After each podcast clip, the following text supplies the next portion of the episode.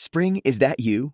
Warmer temps mean new Allbirds styles. Meet the new Superlight collection, the lightest ever shoes from Allbirds, now in fresh colors. These must have travel shoes have a lighter than air feel and barely there fit that made them the most packable shoes ever. Plus, they're comfy right out of the box. That means more comfort and less baggage. Experience how Allbirds is redefining comfort. Visit allbirds.com and use code SUPER24 for a free pair of socks with a purchase of $48 or more. That's A L L B I R D S.com, code SUPER24. Face à l'info, bonsoir à tous. L'émission a commencé. Charlotte, Marc, Marc, vous, vous êtes revenu? Ah, ok. Marc est là. On n'entend que lui. Allez, on envoie le JT.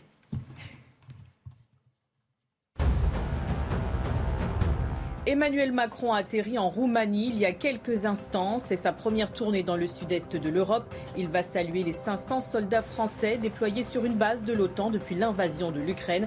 Après une visite de soutien à la Moldavie, le chef d'État français pourrait se rendre à Kiev. Selon des médias, il sera accompagné du chancelier allemand et du Premier ministre italien. Signe religieux à l'école, Pape Diaye veut évaluer la situation. Une note de 12 pages du renseignement territorial fait état d'un phénomène en évolution. Daté du 8 juin dernier, elle a recensé 144 cas d'entorse à la laïcité au deuxième trimestre 2022. Le ministre de l'Éducation affirme que l'école est très bien équipée pour répondre au phénomène. Cinq ans après l'incendie de la tour Grenfell, hommage et quête de justice, une cérémonie religieuse a eu lieu aujourd'hui à Londres en présence des survivants et familles. Une marche blanche est également organisée au pied de la tour. Le 14 juin 2017, le bâtiment de 24 étages s'est enflammé. Le feu parti d'un congélateur défectueux s'est rapidement propagé par le revêtement posé sur la façade. Bilan 72 morts.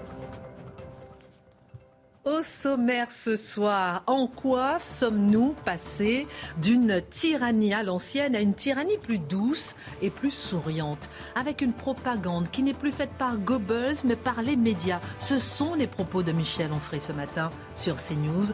Mathieu Boccoté analysera en quoi la France vit-elle aujourd'hui sous une tyrannie douce. Est-ce possible d'en sortir? Alors que la France vit une vague de chaleur jusqu'à la fin de la semaine, phénomène assez inédit à la mi-juin, mais phénomène lié au réchauffement climatique de plus en plus fréquent partout dans le monde, peut-on s'y adapter? Faut-il tout arrêter? Le progrès ou la décroissance? L'analyse de Dimitri Pavlenko. Retour sur l'échec de la finale de la Ligue des Champions au Stade de France. Alors que les auditions se sont poursuivies au Sénat aujourd'hui avec la RATP et la SNCF, nous nous demanderons pourquoi les vidéos de surveillance ont-elles été supprimées S'agit-il du prolongement du mensonge ou de la censure de l'information? Le décryptage de Charlotte Dornelas. Quand on pense aux victoires de Napoléon, le nom d'Austerlitz s'impose. Et pourtant, la bataille la plus cruciale pour lui a eu lieu le 14 juin 1800 à Marengo, quelques mois seulement après avoir pris le titre de premier consul. Pour asseoir son pouvoir, il lui faut une victoire face aux Autrichiens. Marc Menant raconte. Face aux extrêmes, nous ne céderons pas. Ce sont les propos de la Première ministre le soir des résultats du premier tour des législatives. Mais à quoi réfère cette formule incantatoire? Est-ce simplement un concept repoussoir? L'édito de Mathieu Bocoté. Une heure pour prendre un peu de hauteur avec nos mousquetaires. C'est parti.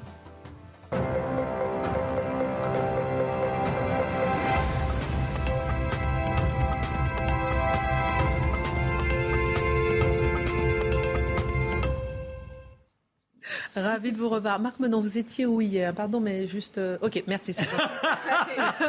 ne nous dites pas tout, on ne veut pas tout savoir, mais ravi de vous revoir. Ça fait plaisir, merci. Moi, très heureux d'être là. Non, mon Marc. Ça va, Charlotte? Parfaitement bien. Vous n'avez pas fini? Je, je- Alors, Charlotte et Dimitri, je vous le dis tout de suite, en plein générique, qui travaillent encore. C'est pour ça qu'elles sont bien les chroniques. Vous, c'était dans Ah, le moi, je bureau. travaille pas.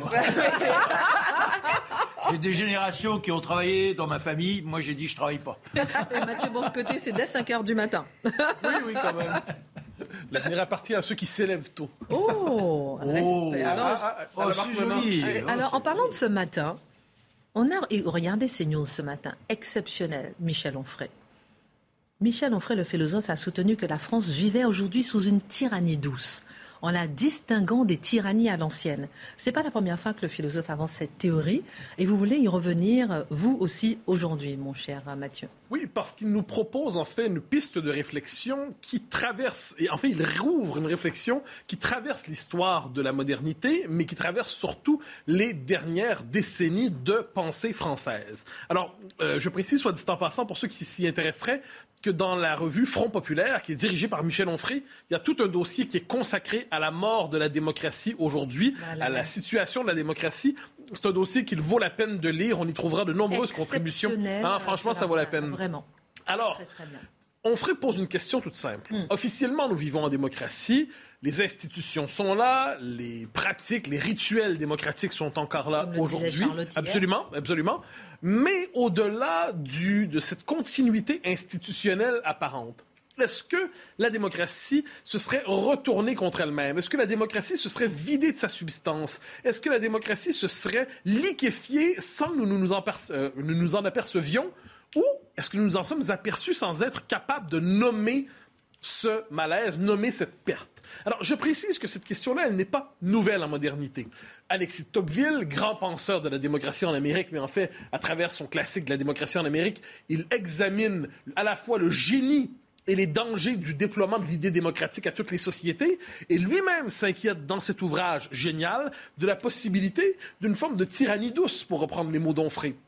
Les penseurs, alors ça là, je, m'avance de manière euh, audacieuse, les penseurs contre-révolutionnaires, oh là là, ça, ça se dit pas. Mais quoi qu'il en soit, les penseurs contre-révolutionnaires, aussi certains d'entre eux, se sont inquiétés d'une idée que la démocratie, en fait, sous une promesse d'émancipation, contribuerait à une forme d'atomisation du monde et d'homogénéisation du monde. Donc c'est une inquiétude qui est présente dès les origines de la modernité chez ceux qui doutent des vertus de la modernité chez, nos, contemporains, chez les principaux penseurs français, cette question de la euh, tyrannie douce, ou doit démocratie qui ne serait plus finalement que l'ombre d'elle-même, ou qui ne serait plus qu'un paravent d'autre chose, elle est présente aussi. Je vais me permettre de citer quelques penseurs pour voir comment c'est une réflexion qui travaille vraiment la vie publique. On peut penser à Jean-Pierre Le Goff, qui a travaillé, le sociologue, qui a travaillé sur le concept de post-démocratie. Donc, autrement dit, nous serions on est encore dans la continuité de la démocratie, mais quelque chose aurait décroché d'une manière ou de l'autre. C'est un travail essentiel qu'il mène. Chantal Delsol, qui parle de totalitarisme soft. Alors ça, on voit, donc, c'est pas l'Union soviétique, mais il y a quelque chose de l'héritage du totalitarisme qui serait encore actif dans notre monde, notamment dans son livre La haine du monde. Marcel Gauchet, le grand sociologue, le grand historien et philosophe Marcel Gauchet, qui parle de la démocratie contre elle-même. C'est-à-dire la démocratie qui s'accomplit, mais au moment où elle s'accomplit, elle se nie. Je résume son propos. Pour lui, la démocratie, qu'est-ce que c'est? C'est que le peuple soit capable de se gouverner lui-même. Mais au nom de la reconnaissance de toutes les identités aujourd'hui, le peuple s'égrène, s'émiette, se décompose, se disperse. Et finalement, lorsque vient le temps de se gouverner, il n'en est plus capable. Tout ce qu'il retrouve, ce sont des droits individuels ou des droits minoritaires et Michel Onfray, qui parle aujourd'hui de tyrannie douce. Je note, soit dit en passant, qu'il a développé dans un ouvrage Théorie de la dictature sa réflexion aujourd'hui sur cette démocratie qui ne serait plus que l'ombre d'elle-même.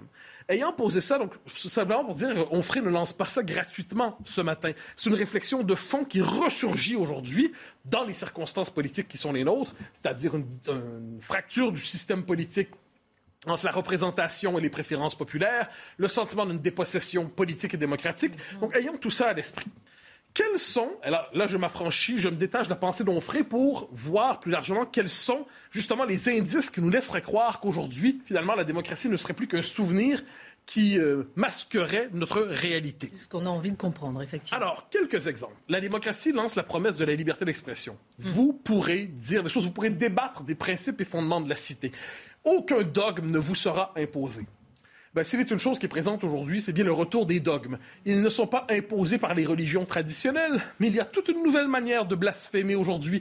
Il y a de nouveaux totems, il y a de nouveaux dogmes, et si vous contredisez certains principes, certaines vérités officielles, certaines théories, certaines idées, vous serez présenté comme un individu, on connaît ce vocabulaire, sulfureux, haineux, toxique, nauséabond. Donc la liberté d'expression. Ou facho. Oui, ou facho, évidemment. Facho, c'est inévitable. Alors, la liberté d'expression, qui était une des plus belles promesses de la modernité, de la démocratie, aujourd'hui redécouvre le contact du dogme. Et un dogme, quelquefois, beaucoup plus, soit dit en passant, répressif que les dogmes d'hier. J'ai l'habitude de dire, les dogmes religieux, au moins, on pouvait les identifier. On savait ce qu'on critiquait. Les nouveaux dogmes d'aujourd'hui, ils sont plus diffus, ils sont plus dispersés. Mais pourtant, ils peuvent frapper fort si on les conteste. La manipulation médiatique de la réalité l'exemple du Stade de France, Charlotte y reviendra. On est quand même dans un monde où apparemment, apparemment, la démocratie faisait la promesse d'une vérité du monde. C'est-à-dire, nous allons pouvoir débattre des faits dans une société. Il y a cette formule qu'on répète souvent, une société peut choisir ses opinions mais non pas ses faits. Eh aujourd'hui, on peut détruire, on peut détruire certains faits, on peut nier certaines réalités, on peut tenir à l'abri du récit public certains événements fondamentaux. Qu'est-ce que ça veut dire? le commun des mortels sent de plus en plus que le récit médiatique qui est fait de sa réalité est un récit trompeur, falsifié et quelquefois mensonger. Poussons plus loin. On nous dit la souveraineté démocratique, la souveraineté populaire. Hein, le peuple peut se gouverner lui-même combien de thèmes aujourd'hui, combien de sujets sur lesquels le peuple voudrait se prononcer, dire Ah, c'est pas possible, il y a tel traité international, il y a tel engagement. Là, on va utiliser une formule religieuse pour ça. C'est comme les prières d'hier, mais elles sont encore plus contraignantes aujourd'hui. Ce sont les engagements internationaux de la France. On ne sait jamais exactement qui a pris ces engagements internationaux, à quel moment ils ont été validés par la population. On ne sait jamais à quel moment le peuple s'est exprimé en faveur de ces engagements internationaux de la France. Mais le résultat de ça, c'est quand vient le temps d'agir, on dit Ah, c'est pas possible, le traité X, B, machin, truc, chose. Vous dites Pas possible, les enfants, on en reparle dans 30 ans. Il y a quelque chose qui pousse à l'impuissance. Poussons, poussons encore plus loin. Ça, et ça, ça me semble fondamental l'instrumentalisation toxique de la mémoire de la Deuxième Guerre mondiale. La Deuxième Guerre mondiale, nous le savons, c'est une catastrophe dans l'histoire humaine. C'est le point paroxystique de la barbarie, la barbarie industrielle, la barbarie qui cherche à anéantir un peuple et à anéantir jusqu'au souvenir de ce peuple, le peuple juif. Ce qui est particulièrement odieux aujourd'hui, c'est qu'on instrumentalise cette mémoire pour faire le procès de gens qui proposent des choses tout à fait légitimes comme la défense de la souveraineté nationale, la réduction des seuils d'immigration ou la, fin de l'immigration massive, une définition plus substantielle de l'identité nationale. Il y a quand même un sacré culot pour oser nous dire qu'aujourd'hui, vouloir réduire l'immigration, ça serait en pointillé nous ramener à Auschwitz ou nous ramener vers les camps de la mort. Pourtant, pourtant, ils sont plusieurs à oser le faire. Euh, on se rappellera, soit dit en passant, au moment du débat sur le Brexit, c'était ah oui, le Brexit, ben, ça nous ramènera vers une troisième guerre mondiale. Bravo, bravo. Dénationalisation du pouvoir, ça c'est essentiel. Nous croyons pouvoir décider. On voit le pouvoir qui officiellement peut trancher, le pouvoir national, mais le pouvoir est de plus en plus à Bruxelles. Et s'il n'est pas à Bruxelles, il s'est dégagé vers les instances privées, parce que le pouvoir s'est privatisé les GAFAM, évidemment, certaines grandes entreprises. Donc nous votons pour des institutions désubstantialisées et dépossédées de la capacité de transformer l'avenir. On comprend le peuple de, euh, dire, se détacher de la pratique électorale. J'en ajoute deux, deux, trois dernières. Une moraline paralysante qui empêche le débat public. On ferait y faire référence d'ailleurs dans Front populaire dès qu'on touche une question, les censeurs nouveaux se présentent en disant ah, sujet interdit, peut pas en parler, et cette espèce de discours d'infantilisation permanent qui transforme les citoyens comme si c'était des, des espèces d'enfants qui doivent être rééduqués en permanence le conditionnement médiatique et finalement, et finalement, le pouvoir immense des minorités, donc une inversion de la norme. Il y avait cette idée tout à fait normale qu'il faut faire une société qui est accueillante et ouverte envers ces minorités.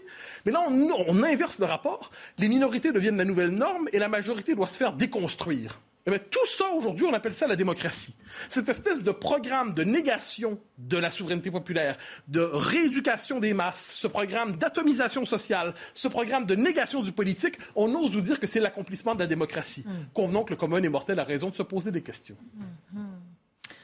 Est-ce que le commun des mortels, Mathieu, justement se pose des questions? Est-ce que euh, le peuple ressent ce malaise démocratique? Ah oui. Alors, il faut nommer deux choses il y a une forme d'entreprise, je ne dirais pas consciente. Moi, vous savez, je crois, tout, dès qu'on me parle de complot, je me mets à me dire, la bête humaine ne fait pas des complots, mais il y a des idées qui portent à conséquence. Donc, dès lors qu'on ne croit plus au peuple, eh bien, il y a la tentative de le pousser vers une forme de divertissement maximal pour se détacher de la chose publique. Il ne trouvera son bonheur que dans l'intimité privée, dans la consommation à outrance et ainsi de suite et on peut voir la question du pouvoir d'achat qui occupe tout l'espace, et bien c'est un peu cet effet-là. C'est-à-dire, finalement, tout ce qui est important, c'est la dépense, la dépense, la dépense. Je ne dis pas que c'est pas important, mais ça vient effacer tout le reste de la vie publique. Euh, ajoutons à ça, ajoutons à ça. Vous dites qu'on n'est plus consommateur que citoyen. Être plus consommateur que citoyen, ce serait être encore citoyen. Maintenant, je dirais qu'on est consommateur et on oublie tout simplement la citoyenneté. Bien qu'il y ait un désir de citoyenneté, mais qui s'exprime dans les partis protestataires parce que ce sont les seuls à faire de la politique. Et le peuple lui-même, on s'en méfie en fait. On s'en méfie comment? Parce qu'on le traite à la manière de gros animal dangereux et toxique qu'on doit mater. Le peuple laissé à lui-même serait populiste. Vous noterez d'ailleurs, c'est la seule manière dont on parle du peuple aujourd'hui, c'est de manière négative à travers le concept de populisme. Donc que ce soit le peuple historique, que l'on considère qui est une catégorie dépassée de l'humanité, qui doit se noyer dans le multiculturalisme, le peuple social, qui est vu comme dangereux, la plèbe inculte qui, ménage qui menace des privilèges des puissants, ou le peuple civique, le peuple démocratique qu'on qu'on invite de moins en moins à se prononcer, mais le peuple est jugé comme étant de trop. Alors, à travers cela, en fait, il y a cette idée qu'il faut se protéger du peuple. Et pour se protéger du peuple, on mise sur le gouvernement des juges, que l'on appelle de manière un peu poétique État de droit. Or, l'État de droit aujourd'hui, et c'est souvent la négation de ce qu'était véritablement l'État de droit au XXe siècle, c'est-à-dire la défense des libertés. Maintenant que vous avez planté le décor, maintenant qu'on a bien compris qu'on est sous tyrannie douce, Maintenant qu'on a pris conscience, est-ce que c'est possible d'en sortir? Je vous pose la question juste après le JT de Sandra Tiombo. Législative 2022, Emmanuel Macron réclame une majorité solide. Il a souligné l'intérêt supérieur de la nation. Il a appelé à un sursaut républicain. Le chef d'État s'est également adressé aux abstentionnistes du premier tour, évoquant l'heure des grands choix. Il s'est exprimé cet après-midi depuis l'aéroport d'Orly avant de s'envoler pour la Roumanie où il a atterri peu avant 19h. Marine Le Pen, de son côté, dénonce des magouilles électorales. La candidate du Rassemblement national vise les partis Renaissance, les Républicains et la NUPES en déplacement dans Lyon ce mardi, elle a dénoncé les consignes de vote contre le RN pour le second tour des législatives, un scrutin prévu ce dimanche. Quatre syndicats de psychiatres appellent à la grève le 28 juin prochain. Ils dénoncent l'effondrement de leur discipline submergée par la demande. Ils font également état d'une pénurie de soignants et qualifient cette situation de catastrophe de santé publique, en cause notamment les répercussions de l'épidémie de Covid-19 et la guerre en Ukraine. Est-ce qu'on est est-ce qu'on vit sous une tyrannie douce, comme le disait Michel Onfray ce matin sur CNews Oui, vous nous avez expliqué. Peut-on en sortir? Alors, c'est le terme de Michel Onfray, ce ne serait pas le mien. Ça, je le précise, c'est-à-dire, je, je, je cherche à voir comment ce terme cherche à nommer un malaise. Comment vous l'aurez nommé, alors, ce terme? Je dirais, vous savez, moi, j'ai mes propres concepts. tous les intellos ont leurs propres concepts. Moi, je parle du régime diversitaire. Je pense que c'est plus, mais c'est plus exact. Mais quoi, il y a toute une manière. Vous n'avez ni tyrannie ni douce, vous vous savez, la tyrannie, ça, fait mal en dernière instance. C'est-à-dire, mais est-ce qu'il ne faut pas avoir un... Pardon, mais est-ce qu'il ne faut pas avoir un mot comme ça qui fait mal il pour prendre conscience? il est, efficace. Je ne suis pas certain qu'il soit exact. Cela dit, cela dit, je parlerai d'une démocratie dénaturée, d'une démocratie désubstantialisée, d'une démocratie vidée de son sens, d'une démocratie qui n'est plus qu'un théâtre institutionnel vidé de toute réalité. Bon, mais ça, à chacun ses concepts. Sans sortir? Ah ben, bon, et comment? Alors, il y a trois, je dirais, il y a trois options individuelle, communautaire et politique. Individuelle, faites l'histoire de la modernité devant la tentation des masses, le sentiment d'abrutissement. Eh il y a toujours eu la tentation du par exemple. Ne l'oublions jamais, l'individu qui se révolte contre tout et qui dit j'aurai une existence singulière contre les masses, contre le mensonge. Et c'est la tentation d'une révolte individuelle contre l'affaissement et la décadence. Ça, c'est Marc Menon. Oui, peut-être. Il y a la tentation communautaire. Et ça, c'est cette idée, quelquefois, c'est ce que certains appellent, à droite, mais il y a d'autres manières de le nommer, le pari bénédictin. C'est-à-dire la civilisation s'effondre globalement. Ce qu'on peut faire, néanmoins, ce sont des petites communautés qui préservent la civilisation, qui préservent la culture, les oasis de culture qui permettraient de traverser des siècles difficiles. C'est pas très optimiste, mais ça permet de vivre selon ses valeurs. Et il y a la réponse populiste ou, et là on peut l'appeler ou démocratique véritablement, qui consiste à vouloir redonner de la substance à la démocratie, redonner de la, euh, de la verticalité à la démocratie, une capacité d'agir à la démocratie, une capacité de ne plus se laisser bluffer par cette fausse démocratie qui s'impose à nous au nom d'une authentique démocratie. Vous devinerez que je me range plutôt sous cet étendard. Il y a quelqu'un sur les réseaux sociaux qui dit le soft fascisme. Oh, vous savez, le fascisme, ça fait quand même très, très mal. Moi, je reproche euh, aux progressistes de les références abusives à la mémoire de la Deuxième Guerre mondiale. Eh bien, je les utiliserai pas moi-même. Le fascisme, je laisse ça à Mussolini, le nazisme à Hitler, euh, et ainsi de suite. Ensuite, ensuite, est-il possible de nommer notre réalité sans toujours piger dans l'expérience de la Deuxième Guerre? C'est une proposition que je fais. Face aux extrêmes, nous ne céderons pas c'est le gouvernement qui le dit. Vous nous direz ce que vous pensez de cette formule. Qu'est-ce qui se cache derrière Nous ne céderons pas les extrêmes. On veut tout analyser avec vous. Vous préparez pour Bonaparte, hein, euh, la bataille du 14 juin, qu'il a gagné de justesse, on en parle dans un instant, et le Stade de France, on en parle tout à l'heure. Dimitri, Il va faire très chaud. Je vois que Mathieu Bocoté a chaud. Euh, pas Marc Menon, il n'a jamais chaud. canicule, Mathieu. Euh, Mathieu, il a l'habitude à moins, 35 degrés. non, mais euh, Dimitri, il va faire très chaud cette semaine en France. Vague de chaleur anormale pour le mois de juin qui nous arrive par l'Espagne. 36 degrés à Bordeaux cet après-midi, 37 à Toulouse. 45 sur le plateau de Face à l'info. Ce type d'événement est de plus en plus fréquent et partout dans le monde et c'est lié donc au réchauffement climatique. Question Peut-on s'y adapter?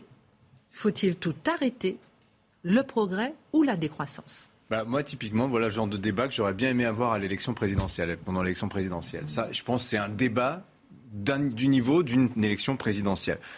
Qu'est-ce qui se souvient quand même que fin 2019, dans les enquêtes de sondage, quand on demandait aux Français quels sont les sujets les plus importants, ce n'était pas le pouvoir d'achat qui sortait, c'était justement, c'était le réchauffement climatique, c'était la question environnementale. Mais bon, tout ça, c'était avant le Covid, avant les pénuries, avant la guerre, avant l'inflation, etc. Comme quoi, en fait, il n'y a que quand on est prospère, quand on a, qu'on a les moyens de se pencher sur des sujets d'une telle complexité. Je vais y revenir. Je voudrais juste un petit peu élargir la photo météo que vous avez donnée, parce que là, il fait très chaud maintenant en France, mais Un petit peu d'eau. Oui, oui, bah, hydratez-vous, 2 litres par jour. L'Espagne, quatrième vague de chaleur depuis le mois de décembre. La France, c'est la deuxième vague de chaleur depuis un mois seulement. 2022, euh, c'est le mois de mai qu'on vient de, de passer, a été le plus chaud enregistré en France depuis qu'on fait des relevés météo. Les sept dernières années qui viennent de s'écouler depuis 2015 ont été les plus chaudes jamais enregistrées sur Terre le 13 janvier de cette année, on a battu le record mondial de température sur la Terre, le, record absolu. C'est à Onslow en Australie, 50 degrés 7 quand même. Vous imaginez, enfin non, vous imaginez pas, vous restez pas dehors à 50 degrés 7. Et puis dans le nord de l'Inde et au Pakistan, on l'a vu, une vague de chaleur qui a duré quand même près de deux mois, avec un thermomètre qui tous les jours était entre 42 et 49 degrés, absolument invivable. Et il fait encore 45 degrés cet après-midi à Islamabad. Ils sont habitués, les pauvres, là-bas. Vous voyez les canicules, les dômes de chaleur. Voilà. Est-ce que alors la question qu'on se pose toujours, c'est est-ce que c'est la faute de l'activité humaine? Il y a encore des gens qui vous disent bah oui, on vit peut-être un réchauffement, période de réchauffement comme euh, comme l'ère interglaciaire. Alors, moi, je répondrais que la cause immédiate, là, est naturelle. Hein, c'est pour des questions de courant d'air chaud, etc. Même sans changement climatique, il y aurait des vagues de chaleur extrêmes. Cependant, ce que l'on observe, c'est que plus la Terre se réchauffe et plus les canicules s'intensifient et se multiplie. Le réchauffement, en fait, accroît la fréquence et l'intensité de ce genre d'événements. Donc le GIEC, le groupe d'experts intergouvernemental sur l'évolution du climat, a modélisé tout ça et que, nous dit-il bah, Que la température moyenne de la planète aujourd'hui est un degré plus élevée qu'entre 1850 et 1900. Ça se traduit par trois fois plus d'épisodes de, chaleur extrême et presque deux fois plus de sécheresse. Les prévisions du GIEC, c'est qu'à plus 2 degrés, ce sera cinq fois et demi plus de canicules. Cinq fois et demi deux fois et demi plus de sécheresse et plus du double d'épisodes de, précipitations intenses et à plus 4 degrés, dix fois plus de vagues de chaleur, dix fois plus, quatre fois plus de sécheresse. Voilà. Et au rythme actuel, ce qu'on nous dit, c'est qu'à la fin du siècle, on sera à plus 3,2 degrés. Donc vous voyez, plutôt proche de plus 4 que de plus 2. Euh, notez que quand on dit d'ailleurs plus 3 degrés, c'est une moyenne planétaire, c'est-à-dire on compte les océans. Hein, ça veut dire qu'en fait, sur Terre, sur les, les terres émergées, c'est plus 5 degrés en réalité. Voilà. Alors la question, c'est qu'est-ce qu'on fait maintenant? Oui, ma petite parenthèse, plus personne ne portera de burkini, tout le monde sera en bikini. Oui. Hélas, non. Hélas. Si, non, mais il fait trop chaud. Même sur le plateau, on sera en ah bikini. je ne suis pas sûr que les UV, le, rayonnement UV soit à plus de 50 degrés, ça va pas être génial quand même. c'est clair. Alors, que faire, Dimitri, est-ce qu'on peut s'adapter à ce réchauffement climatique?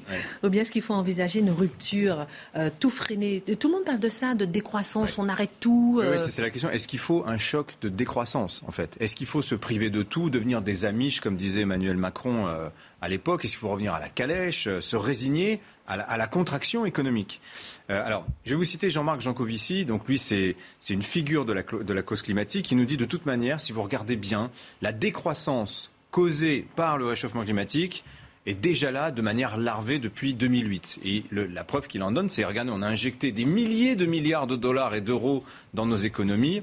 On n'a pas beaucoup de croissance. On n'en a même pratiquement plus depuis maintenant 15 ans. Le PIB progresse très peu. Et d'ailleurs, souvent, Jean Covici cite Paul Valéry qui disait Le temps du monde fini commence. Le temps du monde fini commence. Quelle phrase Voilà. Alors, Jean Covici, il faut bien comprendre qu'il n'appelle pas de ses voeux la décroissance. Lui, il constate juste qu'on l'a subi, qu'on ne pourra pas éviter la contraction, tout simplement parce qu'on a bâti notre système économique autour des énergies fossiles. Euh, si vous regardez notre bien-être, notre mobilité, les 35 heures, la retraite, la voiture, le chauffage, la clim, tout ça, ça repose sur des énergies fossiles. Et d'ailleurs, tout repose sur cette abondance-là. Et Jean Covici a même fait ce calcul que je trouve incroyable, c'est que l'énergie actuelle, les énergies fossiles, nous procurent à chacun d'entre nous l'équivalent de la force de travail de 400 esclaves. Vous voyez, nous sommes tous des sénateurs romains dans les, dans les conditions actuelles. Alors, Jean Covici, c'est quelqu'un de sérieux avec qui on peut discuter. On peut, la décroissance, je vous ai dit, il ne l'appelle pas de ses voeux. En revanche, derrière lui, il y a tous ceux que moi j'appelle les ayatollahs du carbone, hein, les moines soldats du carbone, les objecteurs de croissance c'est très joli comme formule, comme dit Guillaume Poitrinal, qui, fait, qui ce livre, qui fait paraître ce livre exactement sur le sujet dont je vous parle. Et lui, ce qu'il dit, c'est que tous ces ayatollahs de la croissance, de, la, du carbone, pardon, prédisent l'apocalypse, mais de manière quasiment biblique. Ceux qui voient euh, de la vertu dans le dénuement, dans la pauvreté, et qui nous disent c'est très bien qu'on nous vivions la pénitence climatique, c'est à la mesure euh, de la faute immense que nous avons commis envers la planète Terre. Et donc, ces gens-là nous disent pas le choix, mais il faut décroître. Et c'est tout un système de pensée, en fait, qui attaque tout ce qui a un rapport à la société de consommation. Les entreprises, alors surtout les multinationales, les marques, la mode, le capital financier, le PIB, la notion même de PIB, de croissance, est attaquée par ces promoteurs de la décroissance qui sont en fait considérés comme des espèces de forces obscures qui gouverneraient comme ça les âmes des pauvres gens qui seraient des victimes sans s'en rendre compte et qui ne demanderaient finalement qu'à être guidés par les bergers de la décroissance. Alors ces gens-là, ces décroissantistes, c'est pas une secte sans influence. Il y en a chez les Verts, il y en a chez la France Insoumise bien sûr, vous en avez dans les universités, vous en avez dans les ONG. Tous les jours, ces gens-là marquent des points. Je vous donne un exemple. Au début du XXe siècle, en cinq ans, on construit trois lignes du métro parisien. Le Grand Paris Express, c'est le métro qui doit faire le tour de Paris, ça fait 30 ans qu'il est lancé, ça fait 30 ans.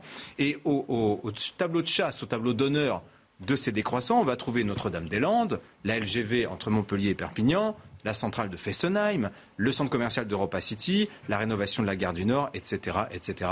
Tout ce qui est baptisé grands projets inutiles. Ça, c'est de la décroissance.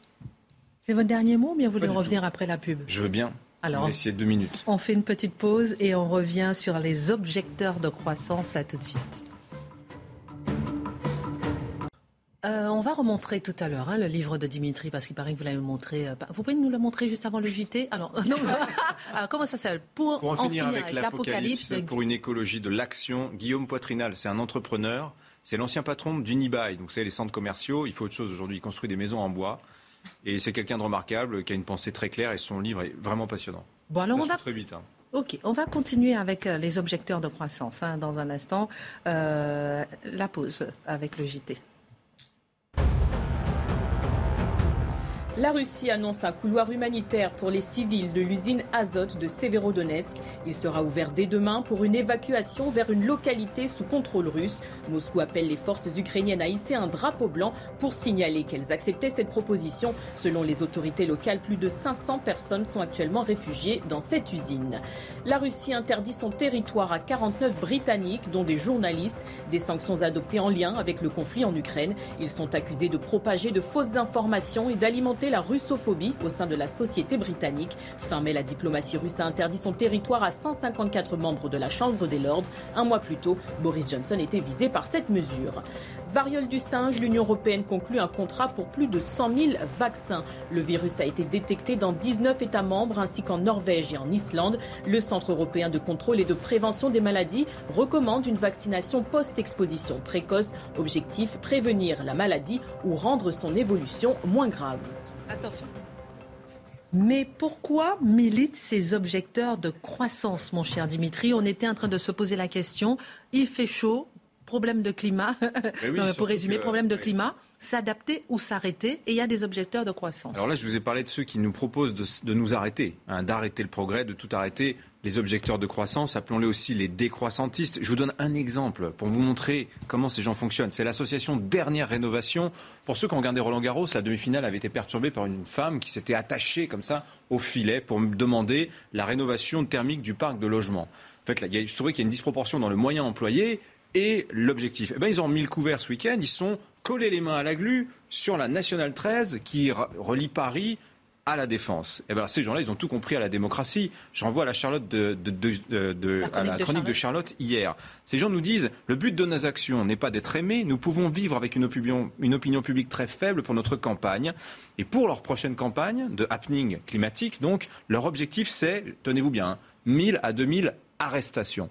Ces gens veulent se faire arrêter pour imposer leurs idées. Voilà. Et ces gens, pourquoi militent-ils bah Pour le renoncement. Et ils atteignent les consciences, ils y parviennent très bien. L'écologie contre l'économie. Alors moi, je pose une question toute simple. Qu'est-ce qu'on préfère? Est-ce qu'on arrête de construire des logements parce que le BTP, c'est 30% des émissions de CO2, ou bien on se met à construire en bois? Euh, Est-ce qu'on abandonne les tracteurs et on vient à l'agriculture manuelle, quitte à pas pouvoir produire suffisamment à manger pour tout le monde? Ou bien est-ce qu'on intensifie l'agriculture? Est-ce qu'on coupe le courant, on revient aux charrettes à bois, ou bien on construit des centrales nucléaires? Vous voyez? Donc c'est ce que je vous disais, la conscience écologique s'éveille quand on a autre chose à penser que la faim et le froid. Ça, c'est la, pyramide des besoins de Maslow, pour ceux qui veulent se, se renseigner. Donc moi, je dis, il ne s'agit pas de croire que la technologie peut tout, mais enfin, on peut quand même miser sur la capacité de retournement, la plasticité du capitalisme. Euh, on peut même faire mieux que ça. C'est ce que dit Guillaume Poitrinel. Il dit on peut même asservir le capitalisme à l'écologie sans se condamner nécessairement à, la pauvreté. Et il termine son, livre en disant un truc intéressant. Il dit la France a donné au monde le maître étalon et la TVA. Magnifique invention. Pourquoi la France n'inventerait-elle pas l'outil de mesure de l'intensité carbone qui permettrait aux entreprises et aux consommateurs bah, de faire les choix qu'en réalité tout le monde appelle de ses voeux parce que personne ne souhaite le réchauffement climatique? Merci beaucoup, euh, mon cher Dimitri, pour cette analyse. Et merci pour le matin, lorsqu'on s'appelle et qu'on discute des sujets. Et on a trouvé ce sujet ensemble suite à nos discussions et puis suite à la température matinale. merci encore pour euh, ces échanges matinaux. Ce soir, nous revenons, Charlotte, sur l'échec de la finale de la Ligue des Champions. Les auditions se sont poursuivies au Sénat aujourd'hui avec la RATP, avec la SNCF. Mais on a appris, juste avant le week-end, on s'était un peu ému, on ne s'était pas arrêté sur la question que les vidéos avaient été supprimées. Qu'en est-il exactement? Oui, parce que c'était jeudi soir, donc euh, face à l'info, euh, c'était arrêté pendant le week-end, donc on n'était pas revenu sur cette, euh, sur cette affaire, et puis il y a eu les législatives dans la foulée, donc peu de gens se sont réellement arrêtés sur cette histoire. Alors, le, le, Sénat jeudi dernier auditionnait en l'occurrence la Fédération française de football et on apprenait à l'occasion de ces auditions que les images avaient été supprimées. Pourquoi? Parce qu'elles sont nous a-t-on expliqué, automatiquement supprimé au bout de 7 jours. Pour faire très simple, en France, vous n'avez pas le droit de garder des vidéos surveillance dans un lieu public ou qui accueille du public plus de 30 jours. Après, chaque organisme demande à la préfecture dont il dépend combien de jours il les garde. Et notamment, là, en l'occurrence, c'est 7 jours et non pas 30, notamment parce qu'il y a 220 caméras dans le Stade de France, que ça coûte extrêmement cher de les garder. C'est aussi bête que ça. Donc voilà pourquoi les 7 jours. Et on nous explique que le parquet a fait une réquisition des dites vidéos le soir même. C'est-à-dire que le patron de la... Donc le patron dit au Sénat on n'a plus les vidéos et la justice les réclame le soir. C'est une blague. Alors en fait, le parquet ignorait que c'était que 7 jours. Ils étaient partis sur les 30 jours euh, maximum. Et, euh, et c'est donc l'histoire qu'on nous a expliquée. Alors évidemment, il reste des vidéos. C'est pas, il reste les vidéos euh, de la RATP. Notons d'ailleurs que les vidéos de la RATP ont été conservées. Normalement, la RATP c'est 72 heures. Pourquoi est-ce qu'elles ont été conservées? Parce que la brigade territoriale des transports a bloqué la suppression des vidéos en attendant que la justice se saisisse. Ah. Donc il était possible de le faire apparemment. C'est ce qu'a fait euh, la RATP. Et il y a évidemment toutes les vidéos autour du stade qui appartiennent à la préfecture de police, qui, elles, peuvent être encore saisies par la justice. Mais finalement, la question, c'est pas de savoir est-ce qu'on avait besoin de cette vidéo-là en particulier, enfin des vidéos du Stade de France ou pas. Évidemment, elles étaient complémentaires. C'est surtout ce que révèle cette affaire de vidéo qui en l'occurrence, l'omerta complètement folle sur le vrai scandale de cette soirée, qui est l'ampleur de la délinquance autour du Stade de France. On en a parlé, mais maintenant on peut le dire de manière beaucoup plus précise et surtout, non seulement la, place de la délinquance, mais l'omerta qui a pesé sur euh, cette délinquance. Un, on l'a dit, la saisie est trop tardive. Elle est faite en l'occurrence, et on apprend ça, la saisie euh, des vidéos, la réquisition auprès du Stade de France, elle est faite par un officier de police judiciaire, après saisine de la brigade dont il dépend, par le procureur de la République. Qu'est-ce on apprend que la saisie, elle est faite sur la seule enquête qui a été ouverte auprès de la justice ouverte du chef du chef d'escroquerie en bande organisée, c'est-à-dire que en l'occurrence, le procureur a saisi la police pour poursuivre sur l'affaire des faux billets. Point barre. Point. Non mais c'est inouï quand on y pense.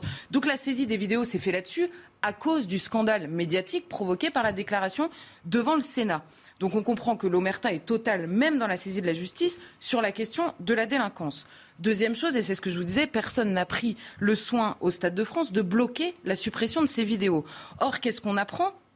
Que, euh, évidemment, hein, ce qui s'est passé, on comprend très bien. Il y a quelqu'un qui a dit Ah ouais, mais moi, j'ai pas le droit. En fait, c'est 7 jours. Il faut que je remplisse un formulaire, que je demande à je sais pas qui. Enfin, on est en France, il y, a, il y a 12 papiers à remplir probablement pour demander l'autorisation de, en fait, garder la vidéo en attendant. Évidemment, personne n'a pris la responsabilité de le faire. Donc, sans l'audition, on ne savait pas ce qu'il y avait dans ces vidéos. Or, ce qu'on apprend, c'est que le patron de la Fédération française euh, de football nous dit, je le cite, il y avait des images extrêmement violentes.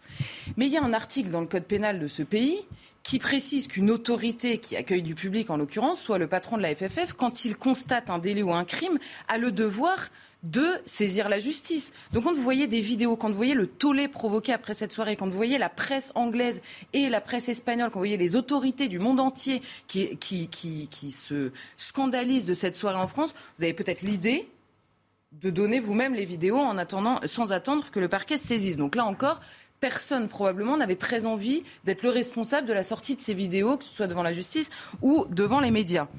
Le patron de la FFF, donc, qui nous dit les images étaient extrêmement choquantes. On ne pouvait pas s'attendre à une telle délinquance, à une telle ampleur de la délinquance. Si le patron de la Fédération française de football le savait le soir même en regardant les vidéos, probablement Gérald Darmanin le savait aussi. Hein. Euh, et après, on a une succession de témoignages devant le Sénat, heureusement qu'ils sont là. Hein. Euh, la directrice générale de la Fédération française de football, je la cite, de très nombreux délinquants ont profité de cette finale pour se rendre au Stade de France dans le seul but de pénétrer dans l'enceinte sans billet, de voler et d'agresser des supporters. Nous n'avions jamais vu ça. Le patron de la SNCF Voyageurs, qui lui est auditionné aujourd'hui et qui nous parle de nombreux actes de délinquance, notamment visibles sur les vidéos. Le rapport commandé par Matignon, rapport dont Gérald Darmanin nous a moins parlé que des supporters anglais.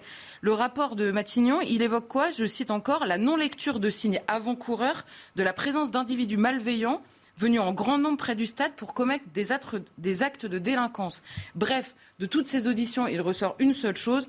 Tout le monde savait le soir même quel était le problème de cette soirée. Si tout le monde savait, Gérald Darmanin savait aussi. Donc, au scandale de, comment dire, des agressions en masse qu'il y a eu ce soir-là, s'ajoute le scandale très clair du mensonge que, en plus, de manière extrêmement classe, euh, le ministre de l'Intérieur a fait peser sur ces fameux euh, supporters anglais.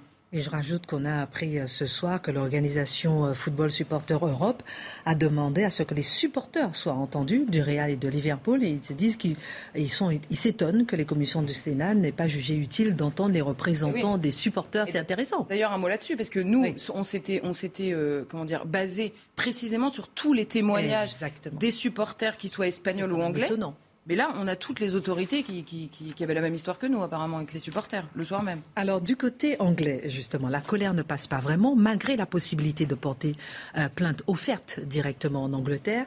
Qu'est-ce qu'ils réclament en fait les Anglais? Bah, Les Anglais réclament deux choses. D'abord, et les Espagnols avec eux d'ailleurs, la vérité sur cette soirée, sur ce qui s'est réellement passé, et surtout évidemment que euh, leur honneur soit euh, en l'occurrence sauf, puisqu'ils ont été accusés de manière un peu euh, lourde par le ministre. Alors depuis, il y a eu des excuses de la ministre des Sports, etc. Mais pèse encore sur eux cette histoire de faux billets et l'histoire du comportement même des supporters anglais. Alors il y a deux choses qui ont retenu l'attention des Anglais particulièrement. Le Daily Mail qui révèle alors, on n'a pas eu de, réponse ni de l'UEFA ni du gouvernement français sur ce sujet. Il révélait il y a quelques jours, il faisait tout un papier en disant qu'il était en mesure d'affirmer que le gouvernement français avait censuré la communication de l'UEFA le soir même du match. Comment? C'est-à-dire que dans son communiqué, l'UEFA aurait le soir même euh, exprimé la, délinquance locale euh, endogène, on va dire, au Stade de France et que le gouvernement aurait demandé de le supprimer pour faire peser la faute uniquement sur les supporters. Cette information est sortie il y a deux jours, elle a été reprise par des médias en France. Il n'y a eu aucune réponse, aucun démenti. Je le livre comme tel. La deuxième chose, c'est la suspicion sur les plaintes elles-mêmes. Gérald Darmanin a en effet annoncé qu'on envoyait des policiers là-bas pour faciliter le dépôt de plainte parce que, notamment, euh, Liverpool avait annoncé qu'ils avaient énormément de témoignages. Et on apprend sur place, on a envoyé trois policiers en Angleterre, deux en Espagne. On apprend que pendant quelques jours, il y avait des formulaires qui n'étaient pas adaptés. On leur proposait comme lieu euh, de l'agression commise un hôtel ou un musée. formidable. Euh, il n'y a aucune communication officielle auprès du club sur euh, la présence de policiers français. Donc il faut le savoir aussi. Et il y avait un problème majeur jusqu'à maintenant, c'est que la France ne pouvait pas recevoir de plainte légalement à Liverpool puisqu'elle n'avait pas de local diplomatique sur place. Alors aujourd'hui, on a appris que les formulaires ont été remis à jour. Les policiers devaient rester jusqu'à mi-juin. Bref, on a quand même l'impression depuis le début que tout est fait pour que euh, ça passe finalement et qu'on ne s'attarde pas trop dessus. Alors, qu'on ne s'attarde pas trop dessus, est-ce que c'est important Dernière question. Et pourquoi Si oui, c'est important de s'attarder justement dessus, de ne pas laisser cette soirée sans suite? Parce que honnêtement, on accuse en permanence les gens d'être complotistes, de poser des questions, euh, de, de, remettre tout en cause et en permanence, et notamment la parole publique. Honnêtement, un tel degré de mensonge et de censure de l'information sous nos yeux mérite d'être non seulement souligné et dénoncé extrêmement fermement parce que sinon, euh, alors les gens ont raison de tout remettre en cause en permanence puisque euh, on, ne s'offusque pas quand c'est absolument évident qu'on nous a menti. Ça c'est la première chose. La deuxième chose, c'est que la délinquance prédatrice qu'on a constaté au Stade de France, ça devient un véritable sujet et pas seulement le soir du Stade de France. Donc qu'on mette l'omerta comme ça sur ce sujet, je vous cite trois choses qui se sont passées parce que Gérald Darmanin nous a dit, vous vous souvenez, qu'il était très nauséabond de poser la question euh, de la nationalité des délinquants qui avaient, en l'occurrence, été arrêtés. Apparemment, encore une fois, supporter anglais ne, ne relève pas de la nationalité pour Gérald Darmanin, ce qui est quand même assez original. Donc la première chose, au Trocadéro, dans la nuit de jeudi à vendredi, 12 personnes qui se disent mineurs non accompagnés, ce qui était notamment le cas, vous savez, dans les personnes arrêtées le soir, du Stade de France, il y avait beaucoup d'étrangers en situation illégale et beaucoup qui se déclaraient mineurs non accompagnés.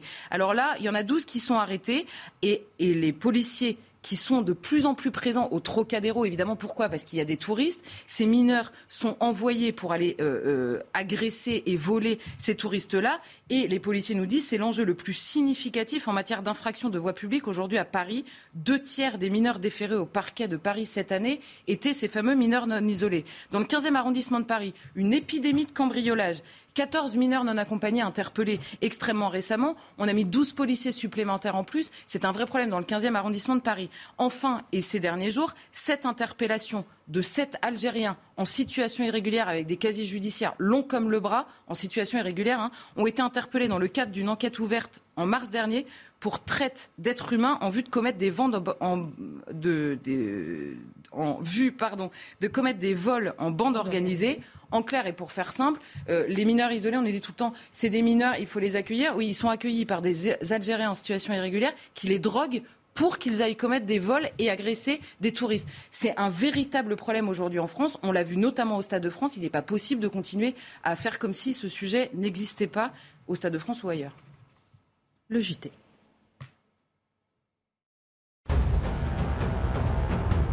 Il va faire chaud, très chaud cette semaine en France. Météo France prévoit entre 35 et 39 degrés avec des pics à plus de 40 degrés. Elisabeth Borne a réuni les préfets de région et les directeurs des agences régionales de santé ce mardi par visioconférence. 36 départements ont mis en place des restrictions d'utilisation de l'eau. Les risques d'incendie dus à une sécheresse des sols sont élevés.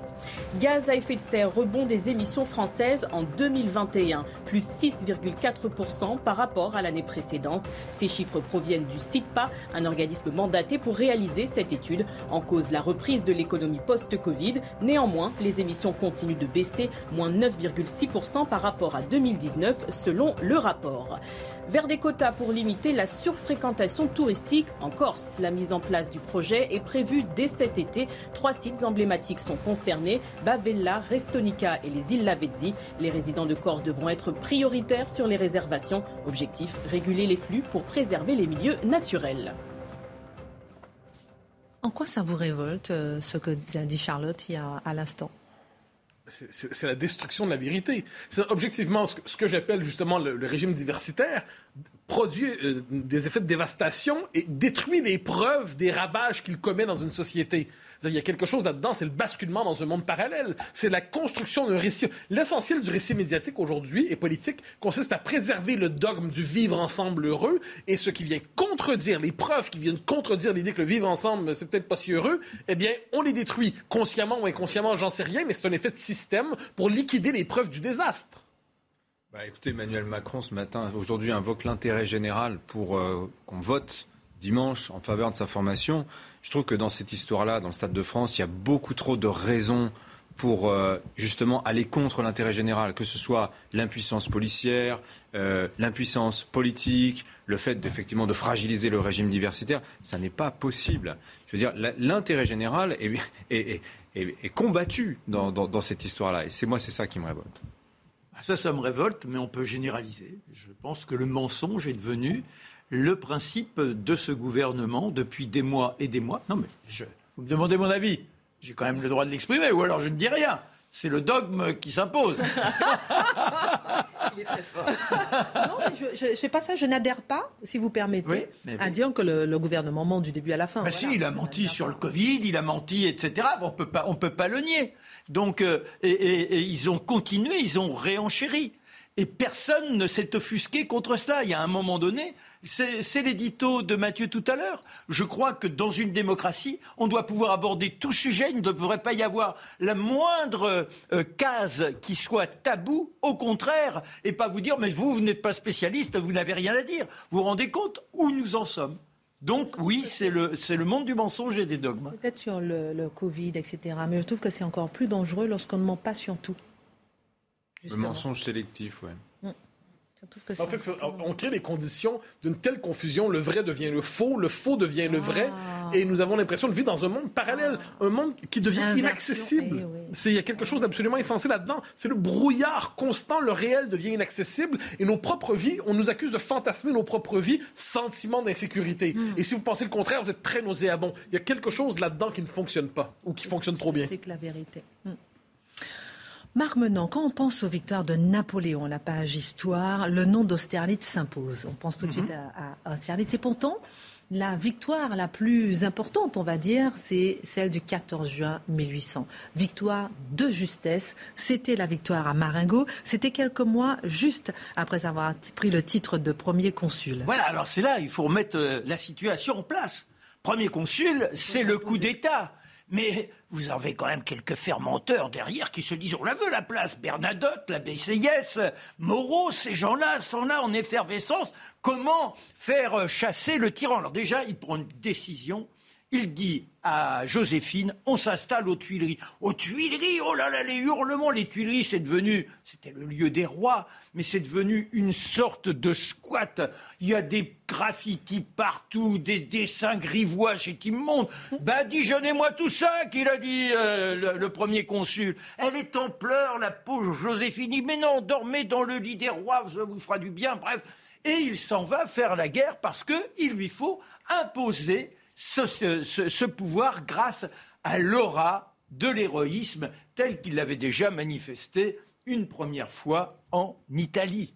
Et le voilà qui monte le col du Grand Saint-Bernard. Quand on voit David, on a l'impression sur son grand cheval, c'est majestueux, c'est sur la mule. Je vous ai déjà raconté l'histoire, j'y reviendrai un jour parce qu'il y a beaucoup de détails. Toujours est-il qu'il a failli mourir en tombant dans le ravin. Il est, il est sauvé au dernier moment. Et quand il est au sommet du col du Saint-Bernard, vous avez des Croates qui sont là, dans un bastion, et qui empêchent de passer. Lui, il a ses 20 000 gaillards qui sont derrière. Comment faire? Eh bien, les autres, ils ne sont que 100, ça résiste, ça résiste. Il ne peut pas arriver à régler la situation, ça mettra 15 jours. Enfin, on perd un petit sentier, mais à cette époque, vous avez encore les glaces. C'est impraticable et pour autant, néanmoins, on va déferler sur la Lombardie et on surprend qui Eh bien, on va surprendre les Autrichiens.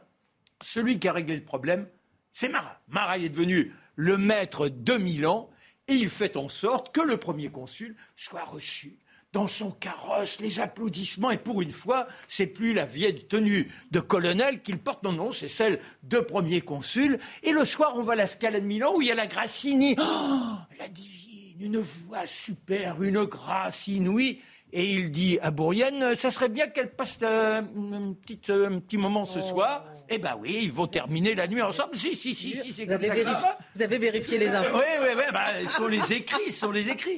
Et toujours est-il qu'il faut penser à la guerre, parce que ce sont quand même les Autrichiens, avec le vieux général Van de Pelas, qui a une réputation extraordinaire, il envoie quelques espions qui lui disent Mais non, non, il n'y a rien, c'est dégagé, les Autrichiens sont partis. Alors il dit à De Sex, essayez de les retrouver plus loin. Il éparpille ses troupes, ce qui est contraire à ses stratégies. Lui, il aime d'être dans le global, comme ça, il peut véritablement déferler sur l'ennemi.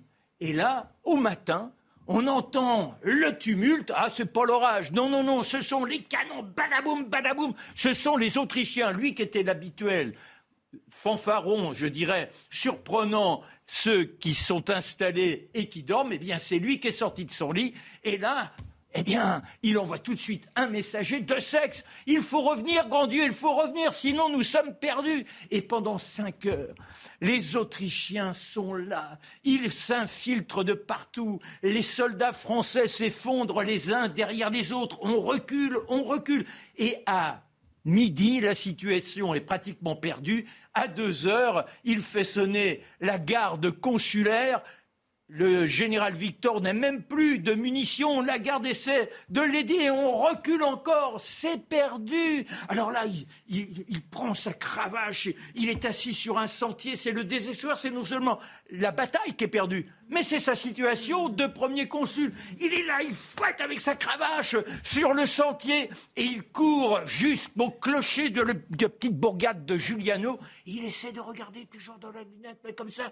Et soudain, il y a des scintillements des scintillements. Dans le soleil, ce sont des baïonnettes, ce sont des sabres. De sexe, c'est là Il faut repartir Remotivez-vous, car il est vrai que les Autrichiens, sûrs de leur victoire, ont pris leur temps pour gagner les bonnes positions et le général de Pélas a même regagné la ville d'Alexandrie, qui n'est pas très très loin, en envoyant un message de victoire à l'empereur d'Autriche. Ben voilà, c'est incroyable. Et voici notre Napoléon qui repart avec son cheval. Alors ce cheval, il l'a trouvé à Aboukir, c'est une sorte d'otage. Il l'appellera Maringo ensuite, lorsque la victoire, c'est un, cheval gris, mesure simplement 1m40, il est beaucoup plus docile que les autres, et avec ses hommes, ils réussissent à trouver la bonne stratégie, et voilà la victoire, les Autrichiens qui se rendent. Mais où est de sexe Où est de sexe Ce vieil ami de sexe Ils étaient ensemble en Égypte, de sexe, grâce à qui on a remporté la victoire? L'âne regarde parmi les cadavres et on découvre le pauvre de sexe qui a pris une balle dans la tête. Hmm. On le met dans une tenue de hussard, on le porte sur une sorte de chaise sous un arbre et on le place comme s'il était encore vivant.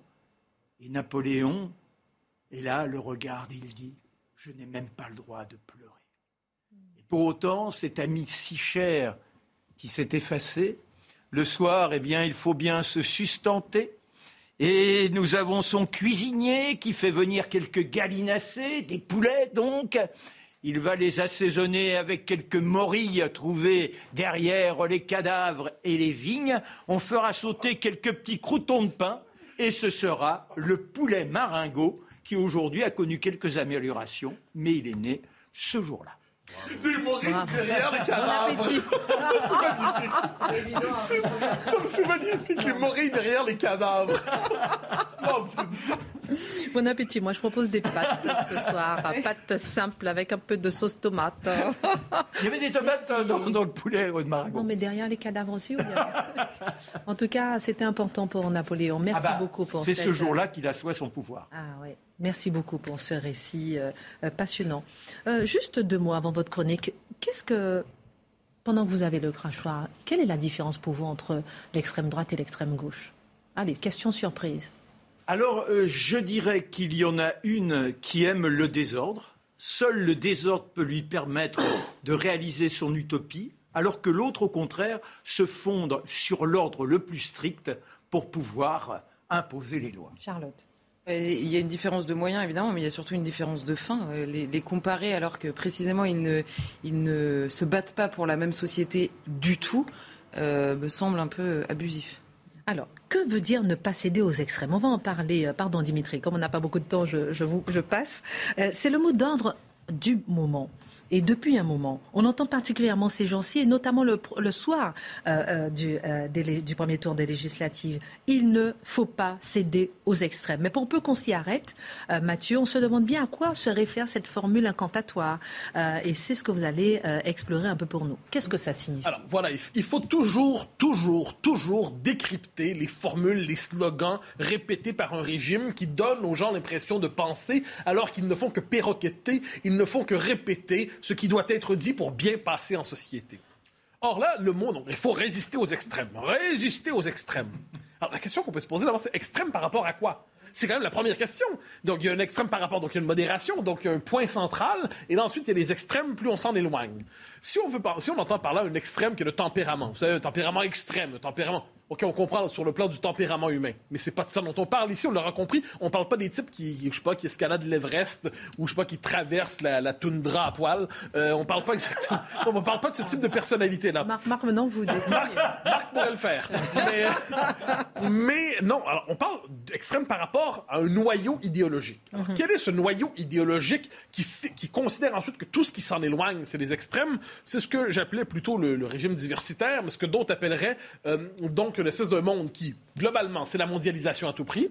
C'est une certaine conception de l'économie de marché qui doit toujours euh, s'étendre doit s'étendre sans cesse, c'est la sacralisation de la diversité, mais la diversité pensée comme le multiculturalisme. C'est une certaine idée de, euh, du rapport entre les sexes qui pousse à leur déconstruction toujours davantage. Et ça, c'est ce, qu'on ce que j'appelle le régime diversitaire. Donc, tout doit être recyclé, repensé, reconstruit dans la matrice de la diversité je précise que ce régime prétend avoir le monopole du progrès. Dès lors, il y a deux visages de l'extrême possible. C'est presque une réponse à votre question. Il y a l'extrême gauche, entre guillemets. Que reproche-t-on à l'extrême gauche? On lui reproche fondamentalement d'aller un peu trop loin et un peu trop rapidement et un peu trop euh, brutalement dans la bonne direction. Donc on dit, oui, c'est vrai, on comprend, vous avez de bonnes intentions. Euh, c'est l'histoire du communisme, soit dit en passant. Vous allez dans la bonne direction, vous allez trop loin, trop vite, et ça, c'est ce qui fait de vous extrême. C'est ce qui vous classe parmi les extrêmes. Et de ce point de vue, ce qui fait qu'on est toujours complaisant, presque tendre. On dit, c'est une jeunesse emportée par des idéaux merveilleux. Bon, certes, il se réclame de Lénine, qu'est-ce que j'en sais, est un génocidaire potentiel, mais ça, c'est pas grave, il tue pour de bonnes intentions. Bon. Ça, c'est l'extrême gauche ce qu'ils appellent l'extrême droite, concept dont je pense le plus grand mal, mais utilisons-le. Qu'est-ce que c'est? C'est dès lors qu'on ne va pas dans le sens du progrès, entre guillemets, mais qu'on décide de s'opposer à ce qu'ils considèrent être le progrès, le sens de l'histoire, la marche du monde. Dès lors, dès lors, le moindre écart par rapport à cette norme suffit à vous classer parmi les suspects et le moindre écart, écart assumé par rapport à cette norme vous classe parmi les extrêmes. J'y reviens après la pause. Alors, que, ben, elle n'est pas là, elle n'est pas installée, euh, la journaliste, ah donc on continue. Ah, je continue. Alors, donc ce sont les deux extrêmes potentiels, donc les deux crimes idéologiques. Mais vous comprendrez que ce ne sont pas des crimes idéologiques équivalents. Le premier, c'est un abus de bonté, un abus de générosité, euh, un trop grand zèle dans la volonté de faire le bien de l'humanité. Dans l'autre cas, on suppose que c'est une pensée fondamentalement toxique qui s'oppose au bien de l'humanité, qui s'oppose au progrès. Donc, on va nous dire euh, critique de l'immigration massive, critique du multiculturalisme, critique de l'Europe, défense de la souveraineté nationale. Tout ça, c'est refuser d'aller dans la bonne direction. Donc, c'est un extrême qui est bien, un extrême qui est ben, mal. Globalement, à tout le moins, c'est ce qui explique qu'en ce moment, traduisons ça dans la question du vote, on nous, euh, dimanche soir, aucun vote pour les extrêmes. Lundi matin, euh, on va choisir au cas par cas, et là, finalement, c'est voter pour la NUPES. Ça peut passer selon les circonstances, mais, et là, on répète ça avec une espèce de, de, piété religieuse. Aucun vote pour le Rassemblement national, aucun vote pour Marine Le Pen. Et là, on le répète, on le répète pour montrer qu'on n'a on pas l'âme souillée. On n'a pas eu cette tentation atroce abject de voter contre le progrès, le progrès qui, qui classe ici euh, Mme Le Pen, Marine Le Pen, comme l'ennemi du progrès, l'extrême aussi hideux visage. Donc, extrémité dans le bon, tentation du mal. À partir de là, c'est ainsi que le système se représente les extrêmes. Mais la référence aux extrêmes veut euh, dire quelque chose. Et ils y font quand même des, ça fait quand même des ravages. Ah ben oui, si on pense au 20e siècle, on le demandait, le 20e siècle, effectivement, si on pense au nazisme, si on pense au fascisme, si on pense au communisme, alors effectivement, on est devant des idéologies extrêmes dans leur, euh, leur radicalité, leurs conséquences et ainsi de suite. Mais je ne suis pas certain que le concept d'extrême soit le plus qualifié pour parler de ces idéologies par ailleurs meurtrières. Le, communisme a sa logique propre, c'est une logique totalitaires, mais le définir comme les extrêmes, comme dans la même catégorie que le nazisme ou le fascisme. Les extrêmes ne permettent pas de saisir ce qu'il y a de propre, ce qu'il y a de spécifique dans chacune de ces idéologies totalitaires. À la rigueur, on pourrait parler d'idéologie totalitaire d'ailleurs, mais si on le faisait, on constaterait, on constaterait qu'il n'y a pas tant que ça de tentations totalitaires aujourd'hui dans le paysage politique. Il y en a probablement chez les woke, ça assurément il y en a. Pour le reste, la tentation totalitaire, il y en a chez certains écolos, il y en a probablement ailleurs dans le paysage politique, mais globalement, l'expérience du 20e siècle, euh, on la, on la détourne aujourd'hui. On se tourne vers elle pour écraser le présent, lui faire perdre sa spécificité. Donc, évidemment, au 20e siècle, le communisme absolument condamnable, le nazisme horrible, mais c'est l'horreur absolue. Le fascisme, assurément. Mais le fait est que utiliser le mot les extrêmes pour parler de ça ne permet pas de penser ce qu'on appelle les extrêmes au temps présent. C'est un détournement de mémoire. Mais on peut ajouter une chose. Le concept d'extrême est très souvent utilisé simplement comme concept repoussoir. En 1940, le général de Gaulle se fait globalement traiter de des extrêmes et les résistants se font traiter de terroristes. Faut pas l'oublier. Churchill, dans son opposition résolue à l'Allemagne nazie dans les années 30, on le prend globalement pour un extrémiste. Eamon de Valera, Michael Collins, grande figure de la résistance irlandaise, étaient traités par les Britanniques tant qu'ils les combattaient comme des extrêmes d'ailleurs. Donc ce concept, dans les faits aujourd'hui, ne nous permet pas de comprendre grand-chose, sinon qu'il colle à quelqu'un cette espèce de, de, de, panneau, attention, chien méchant, figure dangereuse, ne pas lui parler, il est probablement nauséabond. Ça ne nous dit pas grand-chose, sinon que c'est une manière de ne pas penser pour nous dire ne fréquentez pas ces gens. Ça empêche de réfléchir. Ah ben oui, c'est l'abolition de la réflexion. C'est pas pour rien, vous savez, que je dis toujours qu'il faut s'intéresser aux étiquettes utilisées, d'une sociologie de l'étiquetage politique. Parce que certaines étiquettes abolissent la réflexion, ne permettent pas de comprendre ce qui se passe. Elles servent en fait à disqualifier, elles servent à décrier, elles ne permettent pas de comprendre. Or, me semble-t-il que quand on veut combattre une idéologie, encore doit-on chercher à la comprendre sans se contenter de l'étiqueter. Dernière question, donc il ne faudrait plus parler des extrêmes selon ben, vous? bien, bien franchement, ça devient lassant ce type d'étiquetage. C'est le degré zéro de la pensée, que ce soit utilisé par des commentateurs ou par des journalistes ou par des politiques. La pensée s'abolit dans la répétition rituelle de cette formule. Cela dit, si on veut jouer tant qu'à y être, comme on dit chez nous, eh bien, on peut bien dire euh, la déconstruction à tout prix de l'homme et de la femme au nom d'une conception de l'humanité où l'homme et la femme disparaissent. Il n'y a plus que la fluidité identitaire. C'est pas un peu extrême, ça? La dissolution de la souveraineté nationale dans une sacralisation de l'Europe qui devient la nouvelle figure de la souveraineté, c'est pas un peu extrême, ça? La mondialisation à tout prix, c'est pas un peu extrême, ça? La déconstruction des frontières, c'est pas un peu extrême, ça? Devant tout cela, on se rend compte, on peut toujours utiliser la formule d'extrême pour disqualifier son prochain.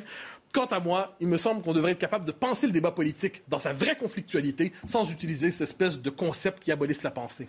Merci beaucoup, mon cher Mathieu, Dimitri, Charlotte, Marc. Tout de suite, Pascal Pro et ses invités. À demain.